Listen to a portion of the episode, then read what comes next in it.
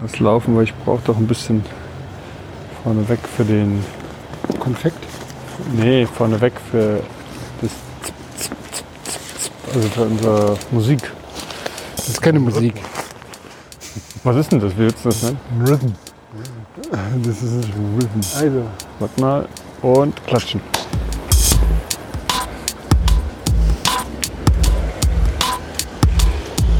Du mich vor oder soll ich einfach anfangen? Du bist so ruhig. Hallo und herzlich willkommen bei Eigentlich Podcast. Der Gott, Gott, Gott, Gottpapst. Der Gottpapst. Der Podcast, bei dem wir im Laufen reden und laufend reden. Heute mit Mitch Folge. Sind wir schon 43? 43, ja. Krass, 43. Und ja, unsere Route führt uns hier an der Bahn. Ist das eine Bahn? Ja, das sind die Bahnschienen hinter Charlottenburg Richtung Lietzensee entlang. Wir haben vor zwei Wochen hier ausgesetzt, sind wieder eingestiegen, weil wir unbedingt Lietzensee umrunden wollten. Und Mitch, ich bin gespannt, was du mir erzählen möchtest. Ich weiß nicht, worüber du sprichst. Du hast mir nichts gesagt. Und ich habe schon gesagt, wenn du mir nichts sagst, dann geht es über Stromgitarren. Also die Versuchung wäre da, weil ich habe ja auch vor gar nicht allzu langer Zeit so einen kleinen Workshop machen dürfen im Berliner Kindle, wo ich aus alten Stratocaster-Kopien Secondhand Billiggitarren, die aber alle gute Qualität haben, im Kunstraum dann Unikate schnitzen durfte. Und wer nicht weiß, was eine Stratocaster ist, der kann unsere vergangene Folge hören, in dem du ganz genau erklärst, Du meinst die Stromgitarre folgt, ne, die zweite die zweite. äh, oder die stimmt. dritte, ich weiß nicht. wo du, wo du beim Laufen eingeschlafen bist. Schlafend laufen und zuhören beim Reden. Nein, also wie die Vögel beim Fliegen können ja auch eine Gehirnhälfte ausschalten. Ja, okay, aber das, darum geht es heute nicht. Es geht nicht um Springen, aber es ist trotzdem so ein bisschen, ich habe gerade so ein bisschen das Gefühl, Vater am Limit. Ich bin gerade so ein bisschen erschöpft und mit allem so etwas hinterher und habe dann gedacht, was mache ich denn jetzt, was mir so richtig Spaß macht? Und dann vielleicht auch gedacht, so, okay, auch der Spirit von dem Podcast wieder zurück zu den Wurzeln. Wir gehen einfach durch die Berge und wir sind voller Wissenslücken und voller Begeisterung und möchten aus beidem zusammen irgendwie die andere Person mitreißen und irgendwas erschaffen, irgendwie die Person dazu zu bewegen, einen Film zu gucken oder in meinem Fall jetzt ein Buch zu lesen. Und zwar habe ich dann gedacht, dann werde ich endlich mal eine kleine Serie anfangen. Wieso Über endlich? den- Du hast doch schon so viele Serien. Nee, aber ich habe über diesen Autoren, ich, weil Ach ich, so. ist, der Autor heißt Dan Simmons. Ach, denn. Was lachst du? Warum lachst du? Ja, nee, gut. Nee, sag's doch einfach. Nein, nein, aber hatten wir den nicht schon mal irgendwie erwähnt? Wir hatten den auf alle Fälle erwähnt. Ich weiß aber nicht mehr in welcher Folge. Da ging es um, um die beiden Moravex, heißen die, glaube ich, so eine Form von Androiden, Robotern, künstliche Intelligenz, die Orphus of Io und so. Die hatten wir, aber ich weiß nicht mehr. Weißt du noch, in welcher Episode das Ja, war? wir hatten den, ja genau. Aber ich muss jetzt auch sagen, mich motivieren, ein Buch zu lesen. Du hast mir von Dan Sim, Illinium, Il- Ilium, Illinium, Iliad, Ilium. Ich weiß nicht, wie es Ilium. im Deutschen heißt. Ilium geschenkt. Und mit den Worten, das musst du lesen. Das musst du. Und ich so, ja, das mache ich vielleicht auch. Hast du es auf dem Urlaub mitgenommen sogar? Also im Urlaub, ich habe es auch angefangen zu lesen, aber mich hat es nicht wirklich so gepackt. Ja. Also wir hatten das äh, in der Episode. Wir haben auch dann über diese beiden, über diese beiden Roboter. Nee, was sind das? Das sind so. Die heißen Moravex und das sind, würden wir sagen, beseelte Maschinen. Also keiner weiß mehr, die stellen sich gegenseitig selber her inzwischen. Also das, die, die, die Ursprünge sind ein bisschen verschollen. Wir würden sagen, es sind Androiden, aber eben nicht welche in unbedingt menschlicher Form, wie sie oft so dargestellt werden, sondern die immer in einer sehr funktionalen Form für das, wozu sie gebraucht werden. Ja. Einer ist zum Beispiel Der steuert so ein Raumschiff und der ist einfach so gebaut, dass er einfach super in dieses Raumschiff passt. Egal wo Ja. vorne hin. Und er Aber ist, weißt du noch, wo wir darüber gesprochen Ja, haben? ich versuche gerade auch die ganze Zeit. Wir hatten auch ein bisschen mehr darüber gesprochen. ja, aber ich, ich Aber ich krieg's auch jetzt gerade nicht mehr zusammen. Wir hatten auch erwähnt, dass der eine von denen, die haben ja beide so ein, so ein Fable für Literatur. Mhm. Der eine über Shakespeare. Und während er vor einer Riesenkrake in irgendeinem, ich weiß nicht, was für ein Mond, der aus Wasser besteht, flieht, ja, macht er noch so eine, so eine Analyse von so einem Shakespeare-Stück. Ja, und, und macht dann eher so nebenbei dann halt die ganzen, irgendwie so, jetzt muss ich das machen, damit ich irgendwie in drei Kilometern die Beschleunigung habe, damit der, wenn der mit seinen Tentakeln ausholt, mich nicht in fünf Kilometern einholt, dann hat er diese ganzen Berechnungen im Hinterkopf laufen, aber macht eine Literaturanalyse über Shakespeare dann im Vordergrund. Das, so fängt ja der Roman an. Das fand ich, also fand ich schon so ganz, ganz gut. ja, nee, das ist nicht der Anfang vom Roman. Da bist du schon ganz schön weit hinten drin. Nee, das ist, also, also über 100 bin ich nicht gekommen. Ja, okay, aber mal- Ja, aber und der andere, der ist ja von die Suche nach der verlorenen Zeit von Proust, ne? Ja. Wo er dann auch so, sie sich gegenseitig Proust und Shakespeare betteln. Ja. Ja, und du kannst ja, also das ist ja, das ist, ja spannend. Ich bin ja total berührt, dass da so viel hängen geblieben ist, weil irgendwie war das so ein bisschen wie, ich wusste gar nicht, dass du, obwohl wir das schon mal besprochen haben, dass du da so viel mitgenommen hast. Nee, ich fand das schon gut.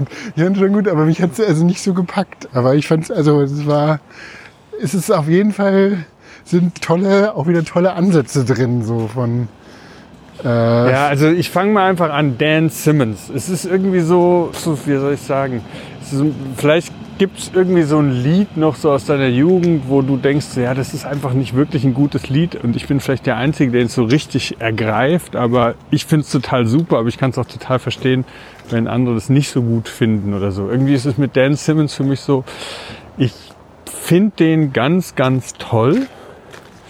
Und auch zum Beispiel Stephen King sagt, das ist halt, der ist ganz, ganz toll. Ja? und wenn Stephen King das sagt, Wenn Stephen King das sagt, dann hat er entweder sehr, sehr viel Geld bekommen oder meint es wirklich ernst auf dem Klappentext oder Dan Sim hat die Wikipedia-Seite von Stephen King geschrieben. editiert, genau. Aber es ist gleichzeitig so, und das ist auch so ein bisschen, ich will sagen, irgendwie kommen die Dinge nie zum Schluss. Und ich habe gerade auch nochmal gemerkt bei Dan Simmons, die, ich, ich finde, der schreibt unglaublich schön. Der schreibt, ich habe richtig Lust, es zu lesen. Und äh, Ilium werde ich auf alle Fälle in meiner Serie auch noch besprechen. Ich weiß gar nicht, heute glaube ich nicht, da komme ich gar nicht hin. So viel Zeit möchte ich gar nicht drauf bringen. Aber ich finde den, ja, ich finde den irgendwie so richtig gut. Du liest den aber auch im Original, ne? Ich lese im Original, genau. Und auch die Jahreszahlen, alles, ich habe auch ein bisschen recherchiert. Ist alles jetzt auf der englischen. Ich weiß teilweise die deutschen Titel gar nicht. Aber ja, ich hatte Dan Simmons das erste Mal in den ja, 99 vielleicht in der Hand. Da war das Buch Hyperion. Hyperion war dann im Original 1989 erschienen, war dann auch schon wieder zehn Jahre alt. Und ich habe damals irgendwie nicht so richtig Bock drauf gehabt, weil Science Fiction, das war irgendwie nicht so in den 90er Jahren Science Fiction, klar. Wir haben irgendwelche Anime-Filme, wir haben Matrix, wir hatten irgendwie schon so, aber irgendwie war es nicht so ein, ich war nicht so Nicht? richtig. Aber es war doch hier der, der Science-Fiction Jeff Noon. Das war doch, das war doch für uns die 90er Jahre Das war in den 90ern ganz wichtig. Entdeckung mit Word und Pollen. Das war doch. Ja, ist lustig. Ich wollte nämlich diese Brücke zu Jeff Noon auch später nochmal schlagen, weil wer jetzt kein Dan Simmons lesen will, der oft auch über 800 Seiten hat, das gibt zwei Short Story Collection. Eine heißt Worlds Enough und die andere heißt Time, von, beide von 2002 mit Kurzgeschichten. Und die sind richtig gut. Und ich komme da drauf, weil du mal vor langer Zeit beim Wandern an meinem E-Reader saßt und Pixel Juice gelesen hast von Jeff Noon, die Kurzgeschichten. Kannst du dich erinnern? ja, klar. Ja, hast dich entschieden, ich gehe jetzt nicht mehr raus. Und hast gelesen. Hat mich sehr gefreut. Hat man E-Reader bei dir auch. Aber die, aber die habe ich ja auch damals quasi nicht als E-Reader. Da gab es noch keine E-Reader, da habe ich Pixel Juice gelesen. Gab es E-Reader nur in Sci-Fi-Büchern. Genau, da gab es nur. Wurden die noch vorweg Da gab es diese, das ist doch hier die Fibel, die elektronische Fibel bei Snow Crash. Ja, Das ist auch schon so ein E-Reader-Format. Fibel. So, Ich habe die Übersetzung gelesen, ich lese nicht original. es ist Fibel. Aber Hyperion, um diesen Spruch wieder zurückzumachen, möchte ich auf alle Fälle auch vorstellen. Ich wusste nicht, dass der Autor Dan Simmons heißt und kam dann aber später über einen Umweg nochmal da drauf, weil es gab einen unglaublich präsenten amerikanischen Autor, der so 60er, 70er Jahre geschrieben hat, Harlan Ellison. Und Harlan Ellison ist aber irgendwie auch nicht mehr, hast du den Namen kennst du wahrscheinlich gar nicht. Nee, den kenne ich nicht. Und, und es gibt, es gibt einen Film, so einen Dokumentarfilm mit ihm, auch über ihn, der heißt Dreams with, with Sharp Teeth, also Träume mit scharfen Zähnen. Den habe ich auf YouTube gesehen, der ist auch immer noch auf YouTube, aber leider jetzt irgendwie gesperrt für unsere geografische Gegend. Also wer kein, wer kein VPN hat, kommt, kann sich das leider nicht mehr anschauen. Oder, oder vielleicht in Amerika ist. Ne? Oder woanders ist und das hier hört, genau. Und den fand ich ganz großartig. Und in dieser Dokumentation über Harlan Ellison, der zum Beispiel, so sagt er das selber, Repent TikTok Man, nee, Repent Harlequin said the TikTok Man, so heißt es, glaube ich, so eine Kurzgeschichte. Die war wohl eine Zeit lang die am meisten publizierte Kurzgeschichte aller Zeiten oder so, keine Ahnung. Hat aber selber gesagt, ich weiß gar nicht, was da seine Quelle von sich selbst ist. Und in dieser Dokumentation wird dann Dan Simmons erwähnt. Der kommt aber gar nicht zu Wort, wenn ich mich recht erinnere, weil Harlan Ellison, ich möchte gar nicht so viel über den reden, aber eine Sache, die er damals gemacht hat, ist, der hat so zwei, zwei Bücher herausgegeben mit Kurzgeschichten und die hießen Dangerous Visions und die zweite, das zweite hieß More Dangerous Visions und dann gab es noch eine dritte, glaube ich. The Most Dangerous Visions. Ja, und die kamen irgendwie so, ich weiß gar nicht mehr genau, so 1970 oder so vielleicht um den Dreh rum raus. Und der hatte zwei Dinge gemacht und das hat ihn damals wohl nochmal auf diesen, auf diesen Podest auch gehoben in dieser Szene. Das eine ist, dass er da zwei Generationen zusammengeführt hat. Also es sind dann in den Kurzgeschichten, ich Isaac Asimov noch mit dabei. Ich weiß nicht, ob Arthur C. Clarke dabei ist oder nicht, aber auf jeden Fall dann auch junge Autoren, Autorinnen, weiß ich jetzt gar nicht. Das war das eine, dass er da so versucht hat, generationsübergreifend dieses Genre SF, Science Fiction wird es normalerweise genannt, und er hat es dann aber auch, das war der zweite Knick, hat eben dieses SF auch um geschrieben, umeditiert und hat er gesagt, es ist nicht Science Fiction, Speculative Fiction. Also okay. er wollte so ein bisschen weg von diesem Science-Begriff, weil die alte Generation ja oft eben auch über weniger über zum Beispiel gesellschaftliche Utopien oder solche Science Fiction wurde ja oft dann auch für zum Beispiel haben wir erwähnt, The Moon is a Harsh Mistress in meinem letzten The Expanse hatte ich kurz erwähnt. Da ist es zum Beispiel auch so von Robert Heinlein, wo so ganz auf dem Mond so eine völlig andere Gesellschaft entsteht, wo alles nicht über, zum Beispiel alles wird über Verträge geregelt, auch alle Ressourcen werden über Verträge geregelt. Du musst für alles zahlen, für Luft, für Wasser und so, was ja irgendwie auch schon bei uns so angelegt ist, aber es ist wirklich auch Familien sind Verträge, das heißt, du machst jede Ehe ist individuell, müssen nicht immer nur zwei sein, können auch andere, was dann auch ja ein bisschen in The Expanse reinkommt. Ne? Die Familie von Holden, die ist ja auch, der hat ja vier Eltern und aber das ist ja so, so quasi noch diese Diversity, diese, die sich da auch wieder so ja. findet. Aber es war eben in der Zeit, 1970 so um den Dreh rum, wo auch gesellschaftlich viel passiert ist, wo Harlan Ellison gesagt hat, das ist Speculative Fiction. Es geht nicht um Science in dem harten Sinn von Wissenschaft, sondern es geht Speculative Fiction. Was könnte denn sein? Ist das so in so einer in so einem Hippie-Bereich dann auch eher, also angesiedelt? Äh?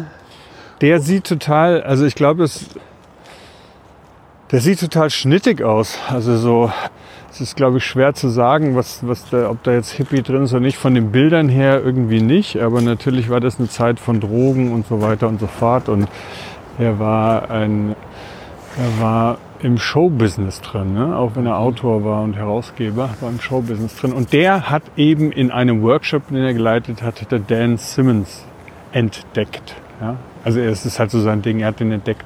Und Wann lustigerweise, reden wir da? Also ist es immer noch in den 70ern? dieses, das muss, also Dan Simmons erstes Buch, Song of Kali, kam 1985 raus. Das habe ich auch gelesen, da fange ich vielleicht heute ein bisschen mit an. Auch möchte es, eigentlich möchte ich heute gar nicht erschöpfend über die Dinge reden oder auch nicht Plot spoilern, sondern einfach die Leute vielleicht ein bisschen bewegen, sich das mal anzugucken. Und ich habe eine Begeisterung, ich bekenne mich jetzt zu Dan Simmons. Auch wenn der wirklich Bücher geschrieben hat, wo ich denke, ey, das kann doch nicht wahr sein, es ist richtig schlecht. Also manche Sachen, die sind so richtig schlecht. Aber es ist so ein bisschen auch wie mit Philip K. Dick, der dann auch unglaublich gute Ideen und Romane, Novellen geschrieben hat. Und dann aber auch so trashige Sachen. Hm. Da gibt es ja immer die Geschichte dazu, dass er äh, so, ja, der war, war verschuldet, hatte, hatte so viele Frauen, war auch, glaube ich, Alkoholiker. Und am Ende hat er dann halt nur noch so für Alimente geschrieben. Hm. Und halt so recht schlechte Sachen auch teilweise. Aber dann auch wieder so großartige. Ja. Weil, der, ja, aber es waren ja hauptsächlich bei ihm auch Novellen und Kurzgeschichten. Ne? Der, das war, glaube ich, der hat ja jetzt keine langen, großen Werke geschrieben, oder? Philip K. Dick? Da hat doch, der hat schon ein paar Romane geschrieben. Ja. Aber die waren jetzt nicht so episch. 800 Seiten, das waren dann immer so zwischen ja, 100, 200 Seiten. Und- Zeit aus den Fugen ist zum Beispiel so. ein- Das fand ich auch großartig von der Grundidee. Hast du das Buch gelesen? Ja, Crazy. Wie alt warst du da? ja das ist durch 90er. Wow. So zwischen deinen Kinogängen dann noch so mal. nee, ich habe immer sehr viel gelesen. Und warum hast du aufgehört? Ja, weil ich Podcast höre. Und Filme und Serien gucken. Ja. Und, aber darf ich dir noch mal ganz kurz diese Grundidee von Zeit aus den Fugen erzählen? Weil ich die so ganz toll finde. Ist so ein bisschen, es gibt so, so, so bestimmte Bü so bestimmte Ideen in Science-Fiction-Romanen, die ich irgendwie so grandios finde. Dazu gehört auch eine von Snow Crash, die so ein bisschen diese ganze ja, jetzt ist es wieder überholt, weil jetzt hat man quasi die Bildgenerierungsprogramme, die dann halt automatisch bestimmte Sachen machen. Aber da war bei Snow Crash war zum Beispiel so, es gibt diese Schauspieler, die, die, also eine bestimmte Schauspielerkaste, die man daran erkannt hat, dass die überall so Punkte im Gesicht und im Körper so nicht tätowiert, aber die hatten so Reflektoren. Und es gab dann so Boxen, wo man dann im Prinzip sich so einwählen kann, konnte in so eine Box, wenn du die gebucht hast. Und durch diese Punkte war halt so ein Vektorennetz, also das, was wir halt bei Gollum dann zum ersten Mal so in der Breite, dann halt auch in der Massen, Massenbreite dann gesehen haben. Aber äh, es wurden dann immer so diese Charaktere drauf projiziert und diese, diese Schauspielerkaste, die hat dann quasi wie so ein Vektorsammlung, hat dann halt durch die Bewegung von Mund und Gestik und Mimik wurden die halt für bestimmte Rollen dann so gerendert. Ne? Und das war halt so deren Job. Und dann wurden die teilweise nur so für fünf Sekunden dann irgendwie, und du bist der und der und du musst das jetzt sagen. Und dann wurde halt das so drauf. Und das fand ich schon irgendwie großartig, so, so eine Idee zu haben Ja. damals mit Snow Crash. Und ich weiß gar nicht, wann war das geschrieben? War das 90? Nee, das war vorher, glaube ich, noch. War noch vor, das ist der zweite Teil, ne? Von, und die andere Sache bei Zeit aus den Fugen ist so ein bisschen so ähnlich. Nämlich da geht es um so einen Typen, der so ein bisschen, der hat die Angewohnheit, Kreuzworträtsel die ganze Zeit zu lösen. Und sitzt da an seiner Veranda und löst Kreuzworträtsel. Und trinkt dabei halt so lauwarmes Bier aus, aus, aus so Dosen. Ja, das ist so das 50er-Jahres-Setting. Und dann hat er irgendwann hinterfragt er dann so seine Tätigkeit, warum macht er dann immer so Kreuzworträtsel? Und dann kommt raus, dass die Art, wie er dann so diese Rätsel löst, gleichzeitig daraus hat sich so ein ganzer Apparat von Defense abgeleitet, nämlich er schafft es, weil die Erde ist gerade unter Beschuss von Aliens. Und durch seine Ergebnisse, die er dann beim Lösen von Kreuz, schaffen die halt da so eine Taktik abzuleiten, wie, wie dann bestimmte äh, Züge dann zu machen sind, in, um, um, um halt sich nicht von den Aliens dann überrollen zu lassen, ja. Und deswegen hat er so eine, ist er so eine Blase aufgebaut bekommen, wo er dann halt in so einem 50er Jahre Setup lebt und jeden Tag diese Kreuzworte Rätsel löst, so ein bisschen wie bei hier Truman Show. Ja, Ja, ja. also der ist dann halt so eingesperrt in dieser Blase, muss die ganze Zeit dieses Rätsel lösen gleichzeitig tobt halt so ein Alienkrieg draußen und seine Lösung von diesen Kreuzworträtseln rettet halt die Welt, ja. Bis er dann halt irgendwie dann äh, sagt, nee, er macht nicht mehr und will dann halt aufhören. Ich weiß nicht mehr genau, wie es dann weitergeht, aber ja, auch so, so eine großartige Idee. Okay, sorry, ich hab, nee, total super. Also interessant, weil ich muss halt natürlich gleich auch an, ich glaube, Enders Game heißt das, so denken. Das ist, wo auch so Kinder in Anführungszeichen ausgebildet werden, so in so einer Spieleumgebung und dann irgendwie aber rauskommt, dass dass eben auch so ein Krieg herrscht und was die Kinder da in dieser Spielumgebung haben, wird in Echtzeit dann aber auch wirklich im Krieg als Strategie gemacht. Aber die Kinder werden geschützt davor, dass sie Tausende von Soldaten in den Tod schicken. Und ich Ja. weiß nicht mehr genau, ich kann es nicht mehr genau zusammenreimen. So, ja, und dann Truman Show natürlich. Und muss aber auch daran denken, das war das nicht so, dass bei dem Enigma Crack in England, dass die da auch Leute rekrutiert haben über Kreuzfahrträtsel, also bestimmte ja, Kreuzfahrträtsel, ich so, weil ja, ja, da gab es da das, das war so, Ja, ja, ein, genau, so ein war auch geheimes so ein- Ticket. Ne? So, Ja, so ein bisschen wie jetzt quasi für, als Recruiting für die Bundeswehr dann irgendwelche Shooter-Games publiziert werden. ja, echt? Ja, Ja, gar länger. Also Das heißt, wenn du eine gewisse Punktzahl in diesem Shooter erreichst, kann auch die Bundeswehr bei dir anrufen und sagen, so wollen sie nicht mal. Weird. Ja, wir, sind, wir leben also in der Zukunft. Wir, leben Wir sind die Zukunft. Wir sind, wir sind die Gegenwart. Und wie komme ich jetzt zurück in meine eigene Episode? Du warst jetzt bei der Entdeckung von Dan Dan Simmons. Simmons, genau. Und Dan Und bei Simmons dem spricht ersten Roman. Und Dan Simmons spricht dann auch, also der schreibt auch in seinen, der schreibt immer sehr schöne Vorwörter auch für seine Geschichten. Und bei einer Sache war es so, dass, also Harlan Ellison sagt in der Dokumentation, sagt er, dass er halt diesen Workshop hatte und da war so ein älterer Herr, der hatte so ein Buch und Harlan Ellison hat gesagt, also sorry, ich habe es gelesen, nehmen Sie es mir nicht übel, aber Sie werden nie veröffentlichen. Es ist Ihr erstes Buch und der sagte dann wohl sowas wie, ich habe schon über 70 Bücher geschrieben und ich werde auch weiterschreiben, weil das macht mir so viel Spaß. Das Und auf der anderen Seite war dann irgendwie nach der Mittagspause, war dann irgendwie Dan Simmons dran und Harlan Ellison sagt so, ich hatte es nicht geschafft, das zu lesen, das war eine Kurzgeschichte, hab die dann schnell noch irgendwie gelesen, hab mir von irgendjemand einem Kurs die, den, den Ausdruck, die Kopie quasi genommen, damit ich es noch schnell lesen kann.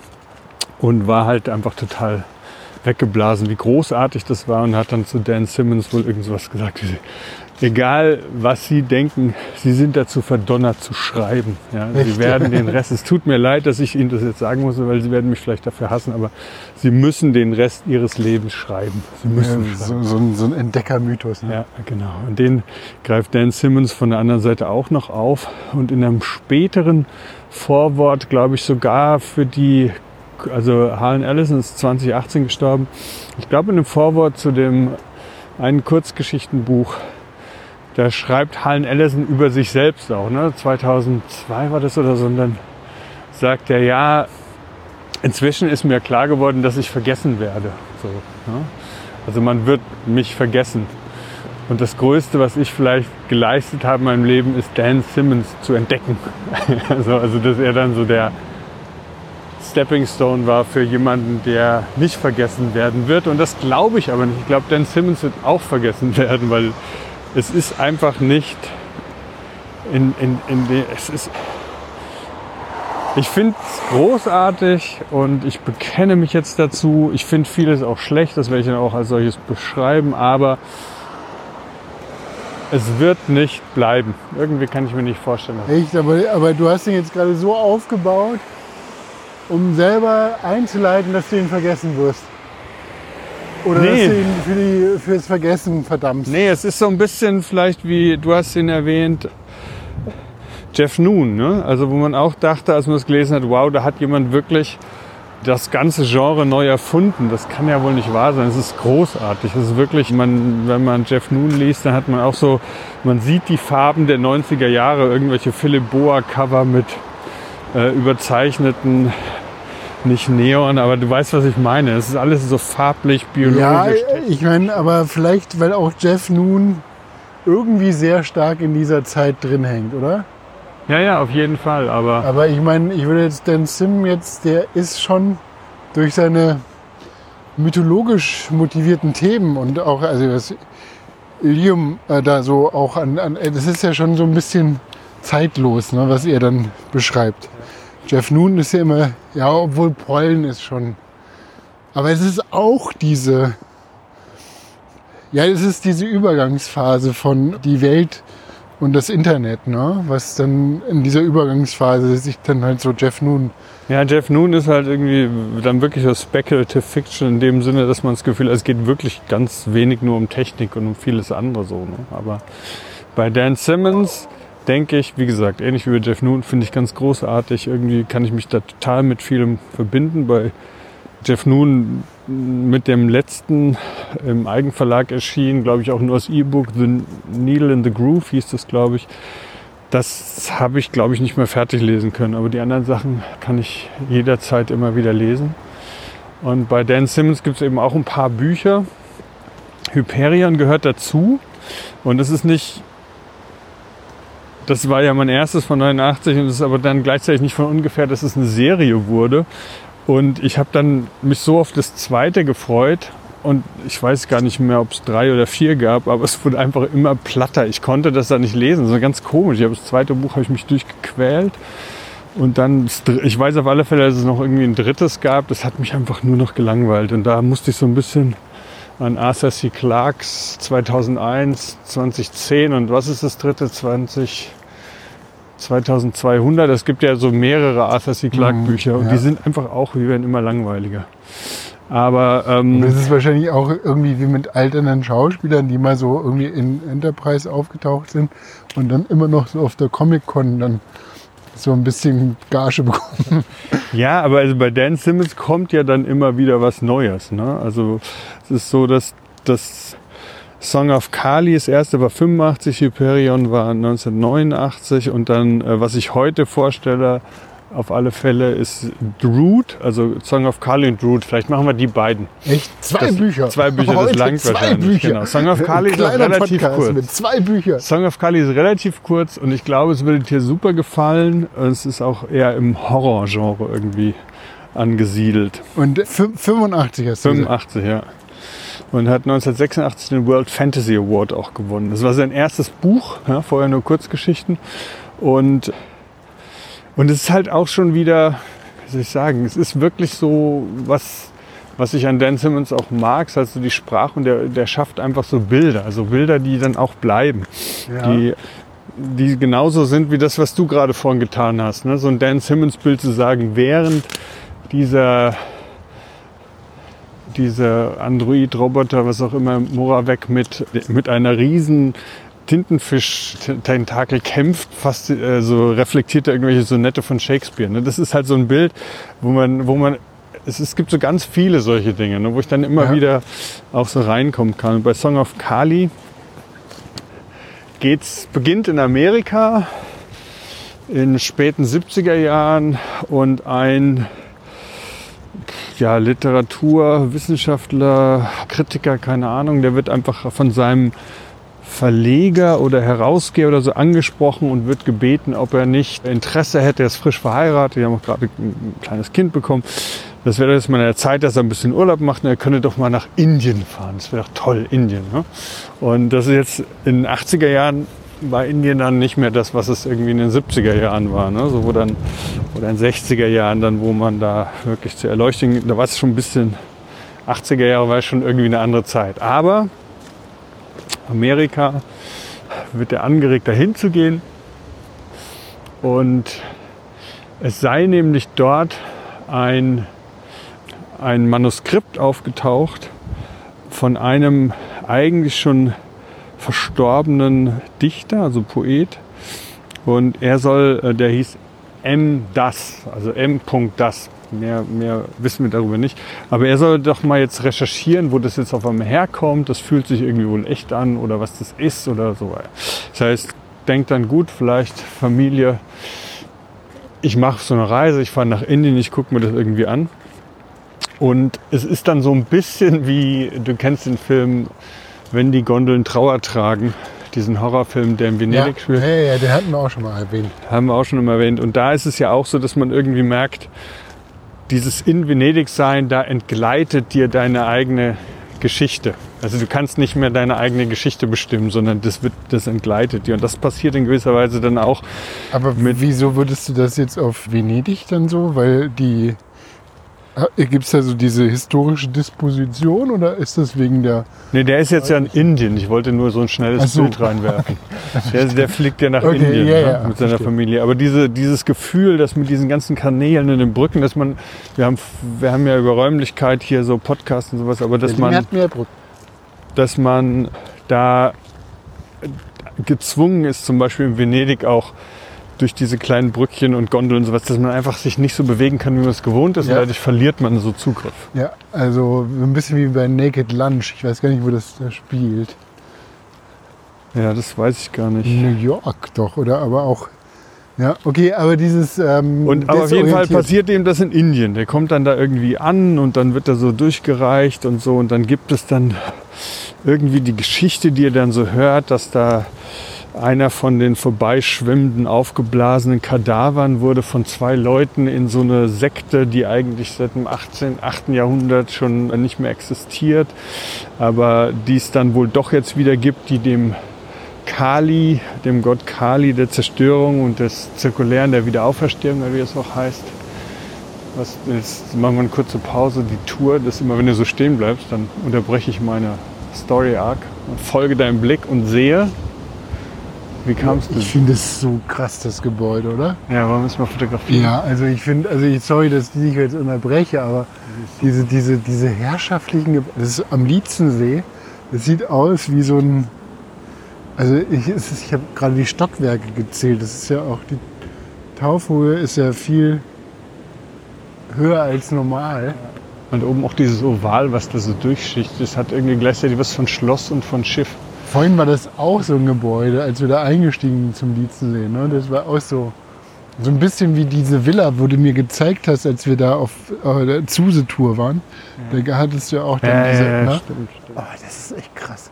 Okay, das ist herrschaftliches Berlin Ja, ist Berlin. in der, äh, vor Weihnachten. Das ist auch so eine kleine Weihnachts. Aber So passt ja ganz gut dazu, dass wenn wir jetzt zum Beispiel von diesen Architektur und diesem Park und Leer und nix dann irgendwie so nach Indien geschmissen werden, dann sind wir erstmal orientierungslos. Ja? Allein schon deshalb, weil wir mit dem Raum nicht so umgehen können, wie wir das gewohnt sind.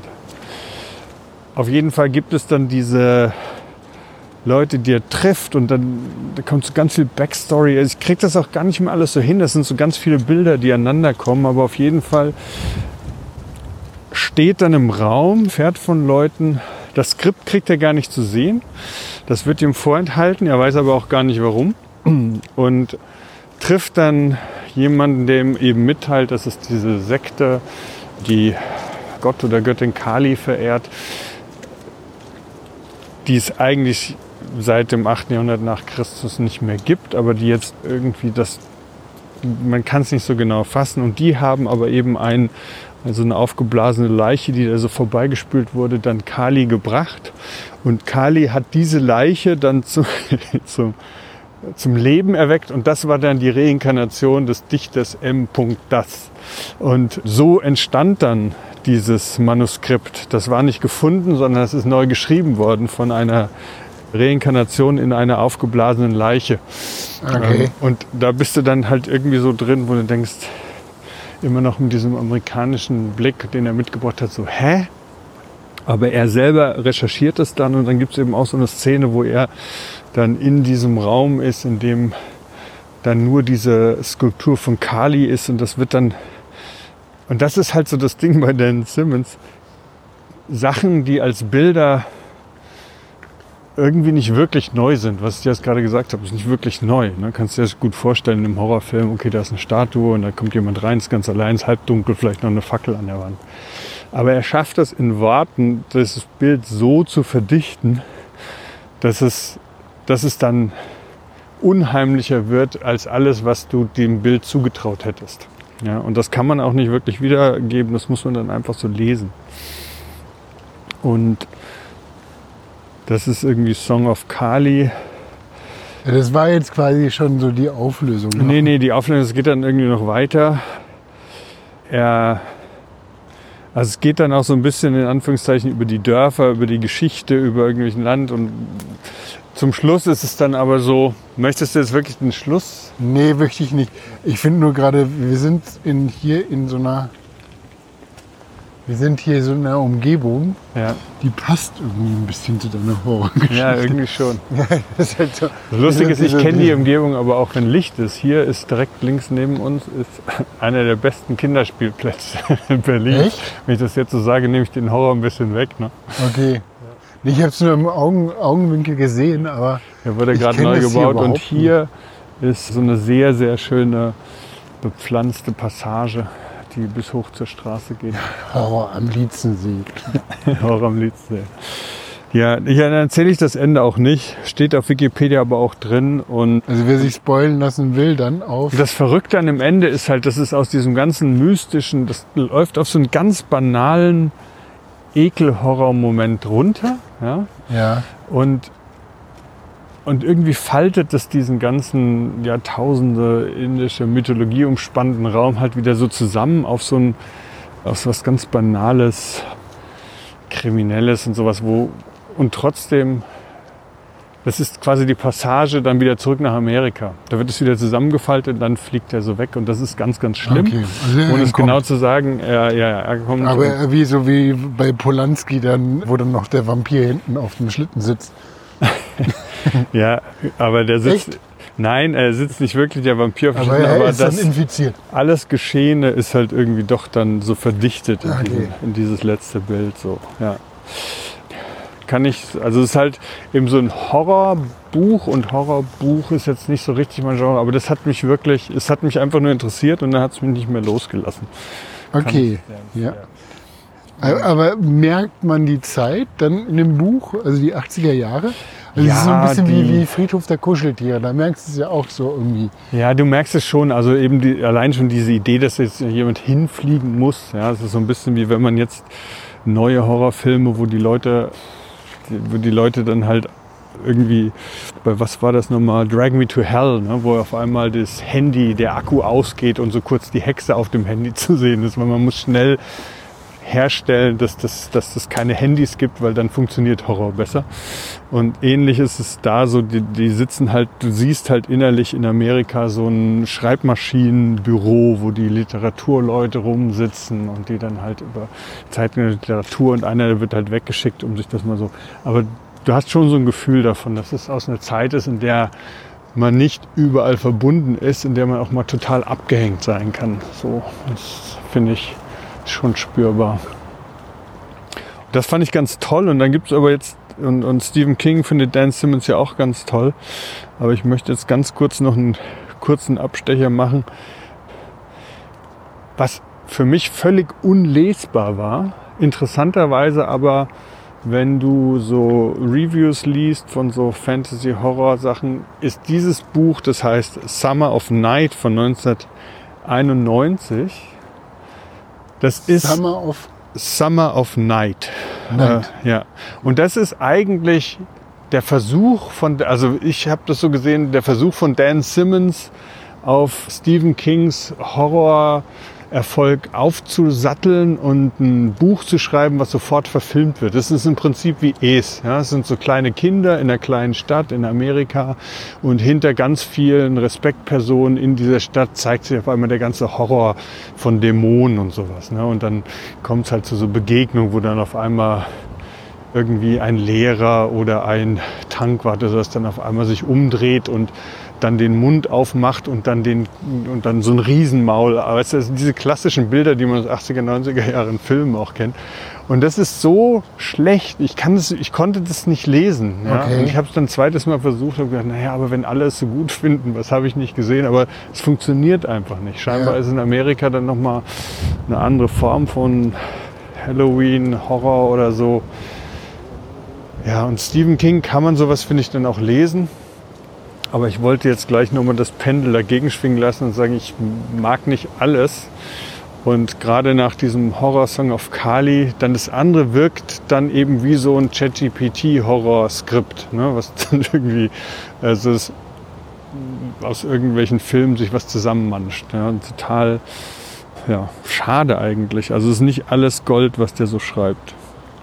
Und was ich, da hatte ich mit Chris, also mit dem du ja auch immer Podcasts machst. Also dein Bruder. Mein Bruder, mit dem habe ich mal irgendwie so drüber gesprochen und dem hatte ich dann das Buch. Also es gibt drei, vielleicht vier Bücher, die ich wirklich gut finde und die werde ich alle irgendwann besprechen. Und das eine ist jetzt halt das, das heißt Drude. Hatten wir da auch drüber geschrieben? Warst du da in der, in der Gruppe mit drin? Hm. Drude? Ich du noch andere Gruppen? Ja, ich, entweder habe ich es Chris direkt geschrieben oder mit dir in der Gruppe. Warte mal ganz kurz, ich, hab, ich werde wieder abgelenkt hier. Das sind diese Baulückenerschließung. Das sieht doch aus wie so. Also, das ist auch wie so ein. So ein Gruselig. Nee, aber irgendwie. Und das sieht aus wie Eyes Wide Shut. Da könnte Ja. jetzt Tom Cruise reinlaufen. Wenn man jetzt diesen LED Rudolph weglässt. Ich meine, das Interessante ist halt, dass du hast halt wirklich so Luxuswohnungen, ne? Mit irgendwie keinen Vorhängen. Und dann gibt es in dieser Luxuswohnung, wo gerade jetzt irgendein Film läuft, daneben so ein LED von AliExpress Rudolf Rentier stehen. Was ist überhaupt so?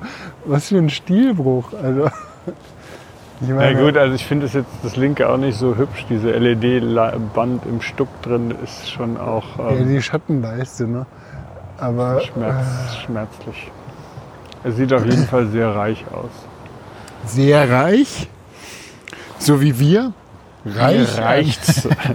es reicht. Mir reicht's. halt. Also das äh, Drude, Drude ist, möchte sagen, so ein historischer Horror vielleicht, auch ein langes Buch, ich weiß nicht wie viele Seiten. Er heißt im Deutschen auch Drude, ist, was habe ich gesagt, 2009 glaube ich erschienen. Und im Englischen, ich weiß nicht wann es im Deutschen rauskam. Und spielt, beginnt im Jahr 19, ja, Entschuldigung, 1865. Und Erzähler ist ein gewisser Wilkie Collins, der, wie sich dann herausstellt, zur damaligen Zeit ein sehr berühmter Schriftsteller war und der zusammen mit Charles Dickens auch schreibt. Und eigentlich geht es um Charles Dickens und Wilkie Collins als Erzähler.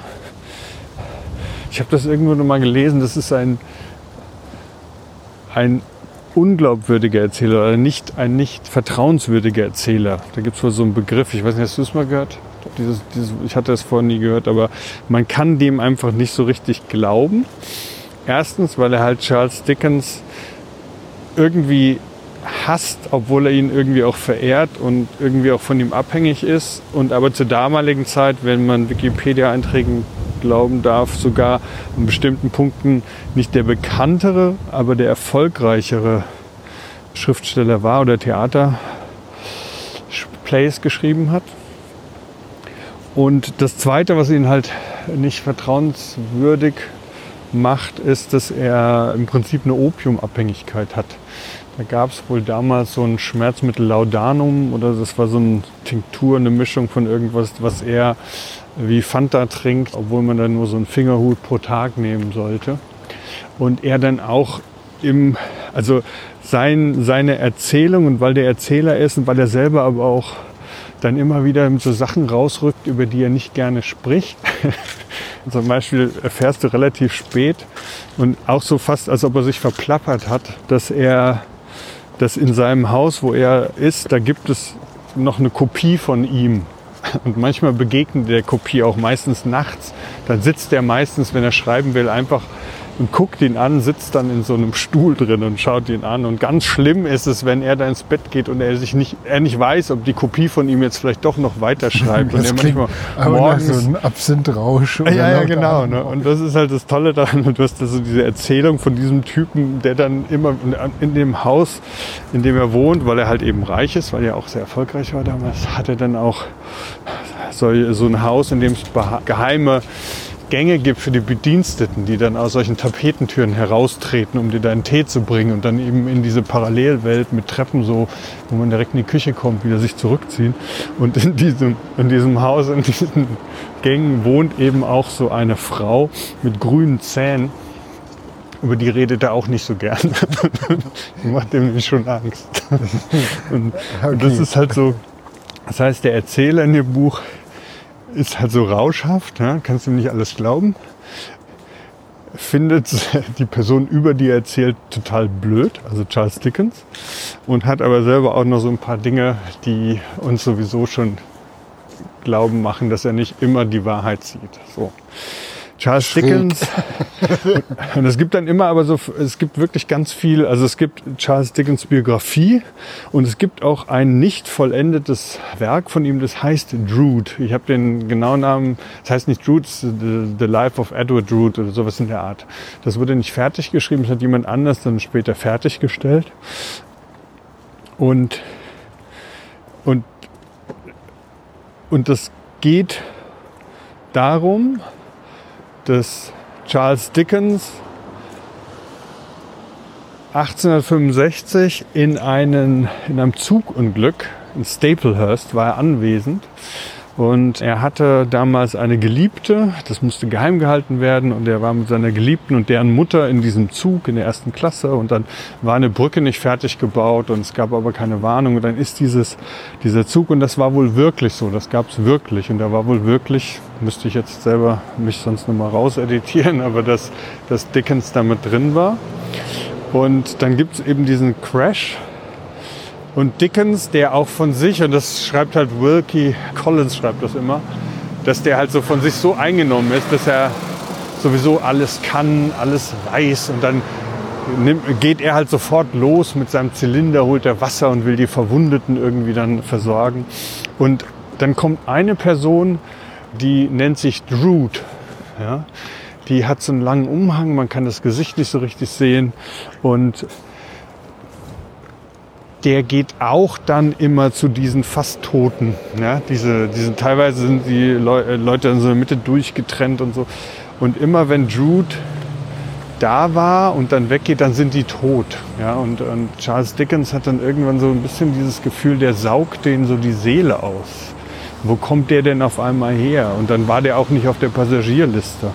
Und dann stellt sich dann irgendwann später im Buch heraus, dass der mit einem Sarg aus Frankreich nach England geschmuggelt wurde oder ist das wirklich wahr oder wir wissen es nicht genau. Aber Charles Dickens sucht Drood, möchte diesen Drood treffen. Und Wilkie Collins und Charles, Wilkie Collins wird dann oft auch von Charles Dickens missbraucht als Alibi, wenn er seine Geliebte sehen will. Wilkie Collins macht sich darüber gleichzeitig lustig, ist aber auch wütend, wie einmal sein Freund Charles Dickens halt diese tolle Idee hatte, dass sie diese dass sie ein Stück schreiben über zwei Junggesellen auf der Wanderschaft, so wie wir jetzt gerade. Und sich dann später herausstellt, dass er dann bis nach Nordengland gefahren ist ins Nichts und auf so einen Berg gekrabbelt ist, bloß damit Charles Dickens ein Cover hat, um seine Geliebte zu treffen. Der musste dann halt irgendwie im Hotel rumsitzen, während er sich vergnügt hat. Also Wilkie Collins ist da auch ein bisschen angefressen immer diese Geschichte von Drood, so ein bisschen wie das ich bei Song of Kali auch gesagt habe, es gibt einfach so bestimmte Bilder, die finde ich, da tauche ich auch immer wieder einfach so gerne ein. Ja. Und auch dieser Blick, den der Erzähler Wilkie Collins darauf hat, ist halt schon irgendwie total spannend. Also auf der Suche nach Drood gibt es dann, nimmt Charles Dickens auch mit der Polizei Kontakt auf und er ist ja sowieso der absolute Star und hat dann auch überall Kontakte und mit der Polizei, dann gibt es halt so einen zwei Meter großen, stämmigen Typ, der halt den dann zur Seite gestellt wird, um die nachts dann durch die Slums von London zu führen wird dann auch so ein bisschen erzählt, wie das da riecht in London, halt wenn dann die wenn halt alle irgendwie die ganze Scheiße und alle Abfälle und aber auch Leichen einfach in die Themse geschmissen werden und so.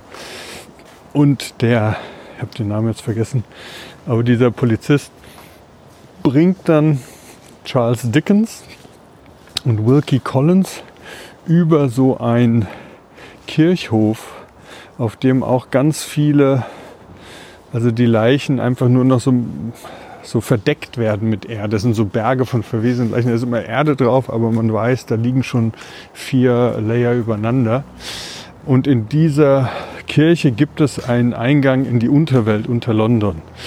Und der Polizist kann nicht mitkommen, weil die ein Abkommen haben mit der Unterwelt, dass die Polizisten nicht runtergehen und die kommen nicht von unten nach oben. Und der gibt dann Wilkie Collins noch so sein, seine, sein Colt mit. Und dann steigen die beiden da halt runter und kommen als erstes dann so ein Opium-Den wo alles so schon so halbtot an den Opiumpfeifen Das ist schmauchen. aber, also das heißt, die, die steigen dann in die Unterwelt. die steigen in die Unterwelt. Aber dann ist es ja echt wie Pollen. Da gibt es ja auch dann, wo die dann in die Unterwelt steigen. ja, vielleicht hätte er sich das auch von Pollen geschnappt. Und Oder umgekehrt. ja, 2009. Ach so, ja. Nee, aber wo die auch dann an den Hades kommen und Es hat schon so. Sachen, ich meine, klar, also das sind ja bei, hast du ja schon gesagt, bei Dan Simmons, der war ja auch, bevor er geschrieben hat, war er auch, hat er unterrichtet ne, und hat halt auch eben die ganzen Shakespeare-Sachen und sowas gelesen, hat das Intus, die ganze Mythologie. Das Ilium ist eben an Homer orientiert. Dann hat er diese erste, was ich gelesen habe, Hyperion, was irgendwie an den Canterbury Tales orientiert ist, halt was so eine Sammlung von Kurzgeschichten bei Leuten auf der Reise ist, die aber alle irgendwie ein bisschen wie in einem Hyperfiction. ne? Also alles, alles spielt Informationen in die Geschichte ein, die passiert, während wir andere Geschichten hören. ja, Ilium ist ja dann auch quasi so gegen das Zeitreisenparadox, ne? Wo er die ganze Zeit immer das so zusammenhalten muss. Den, hier den Trojanischen Krieg oder irgend. Ja, ja, Ne? Und dann gibt es immer diese Varianten, wo es halt Hockenberry. genau nach Skript ablaufen muss, damit Homer dann halt irgendwie so erfüllt ist und die Götter dann halt alle beruhigt sind. Und er die ganze Zeit dagegen wettert und kann so. Immer, Ja, immer darüber mache ich auf alle Fälle noch eine eigene Folge, weil das, aber da brauche ich dann wirklich so ein bisschen deinen Input, weil ich merke gerade bei Jude, ohne, ohne deinen Input verlaufe ich mich dann irgendwie in Ja, so ich einer finde es immer stiller, stillere. Weihnachtsgeschichte. Also Charles Dickens als, als historische Figur da mit reinzubringen. Ja, und die Äh. gehen in diese Unterwelt und da sind dann Boote und, und dann äh, kommen die und dann schießt auch äh, Wilkie Collins und, und das ist alles irgendwie so ein bisschen. Es ist packend so und zum Schluss ist es da unten so, dass Wilkie Collins dann auch total enttäuscht von Charles Dickens, weil dann kommt auf einmal so ein Boot mit zwei sehr androgynen Fahrenden. Das hat dann so ein bisschen so ein hartes Ding und die laden Charles Dickens ein, mitzukommen, um Drew zu treffen. Aber Wilkie Collins darf nicht mitkommen. Und dann sagt Wilkie Collins, darauf lassen wir uns nicht ein, wir gehen jetzt, komm, wir gehen jetzt nach Hause. Und Charles Dickens sagt, nein, ich fahre, warte du hier. So. Und ja, und so, so Sachen. Aber auf jeden Fall ist es auf der einen Seite eben diese, diese Bilder, ich finde die wirklich sehr packend.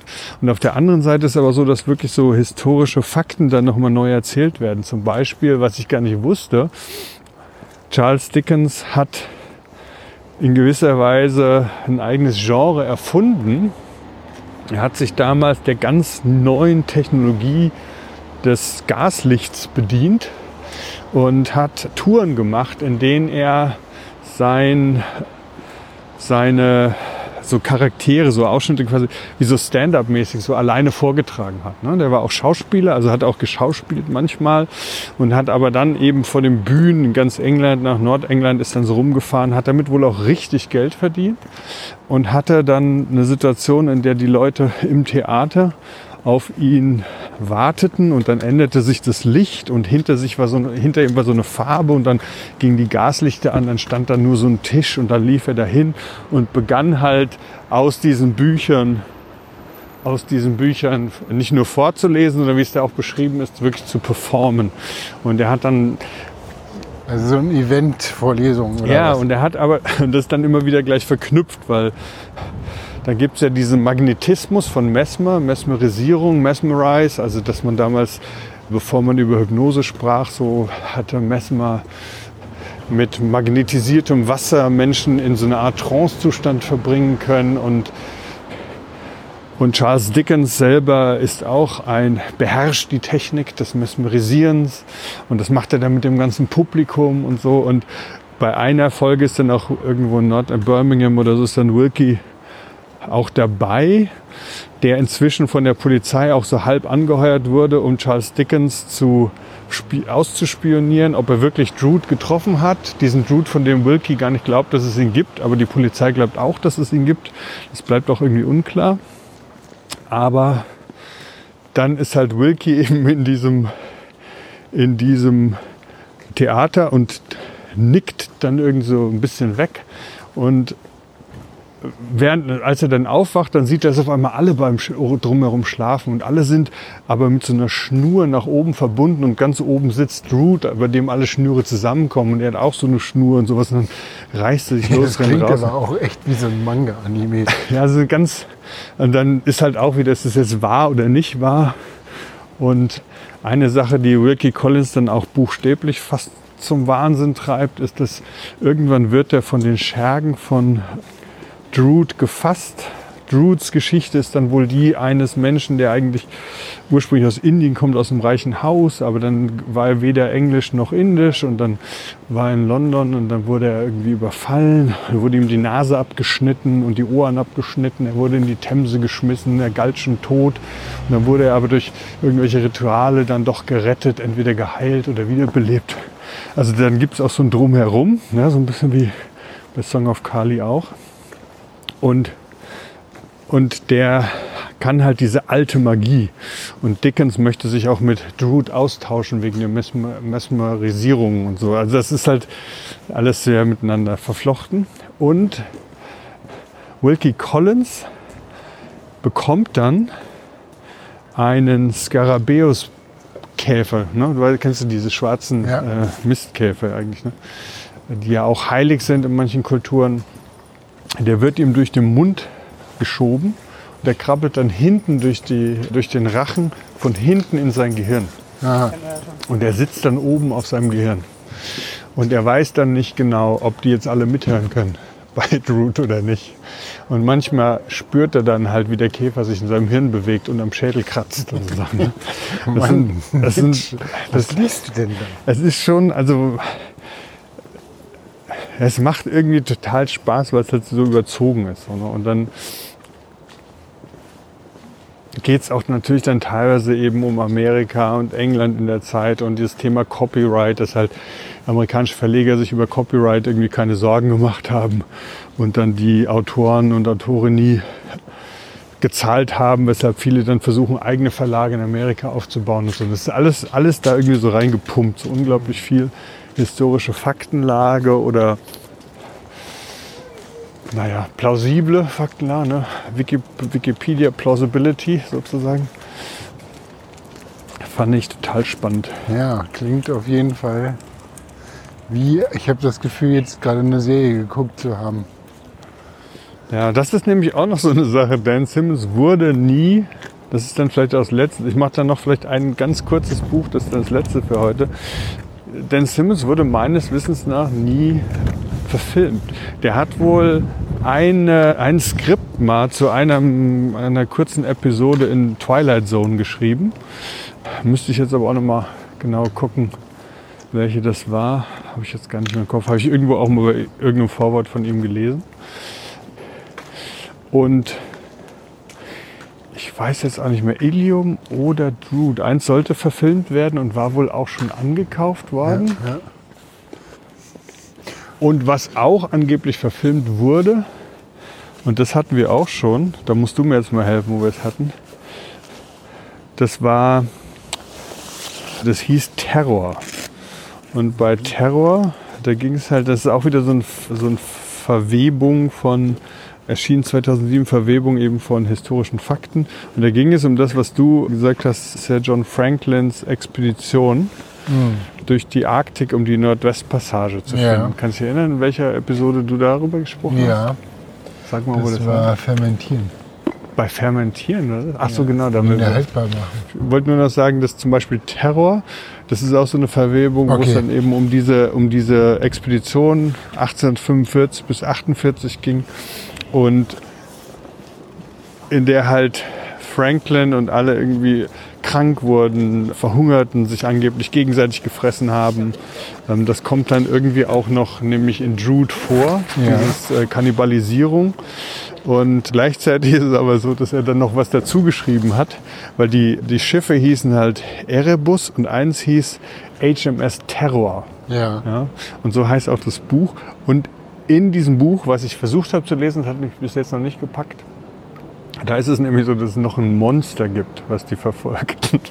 Das finde ich da so eine lustige Erweiterung von diesem historischen Stoff, der schon gruselig genug ist. Ja. Und dann, ah, und wir machen noch ein Monster, was immer so lauert. Ja?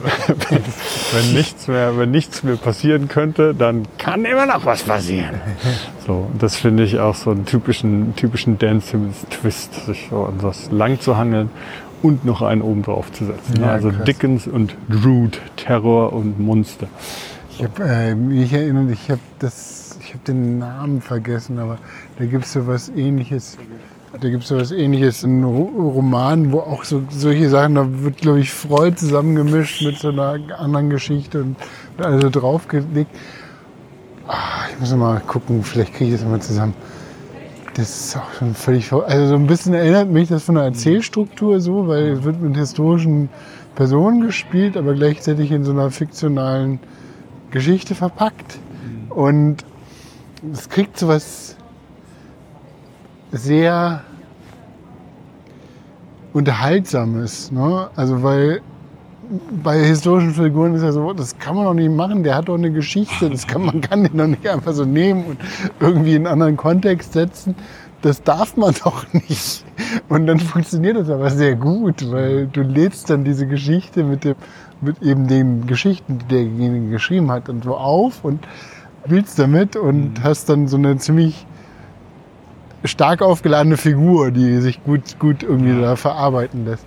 Und das erinnert mich so an der, also es klingt interessant. Also das finde ich irgendwie. Ja, weil man möchte ja auch, man ist ja dann mit der Figur schon verbunden. Ne? Das ist ja auch Ja. das so, dass man dann einfach noch das Gefühl hat, ah, jetzt lerne ich noch mehr über die Figur, auch wenn es fiktiv ist. Ja. Ja. So, dann endet unsere Episode heute Ja. mitten in der Passage. Da, ach, Sparkasse kann ich noch Geld abheben. Kannst du machen. Also ja, ich mag das, die Passage hier. Wir hatten uns vor einem Jahr, knapp ein Jahr, hatten wir uns auch hier getroffen.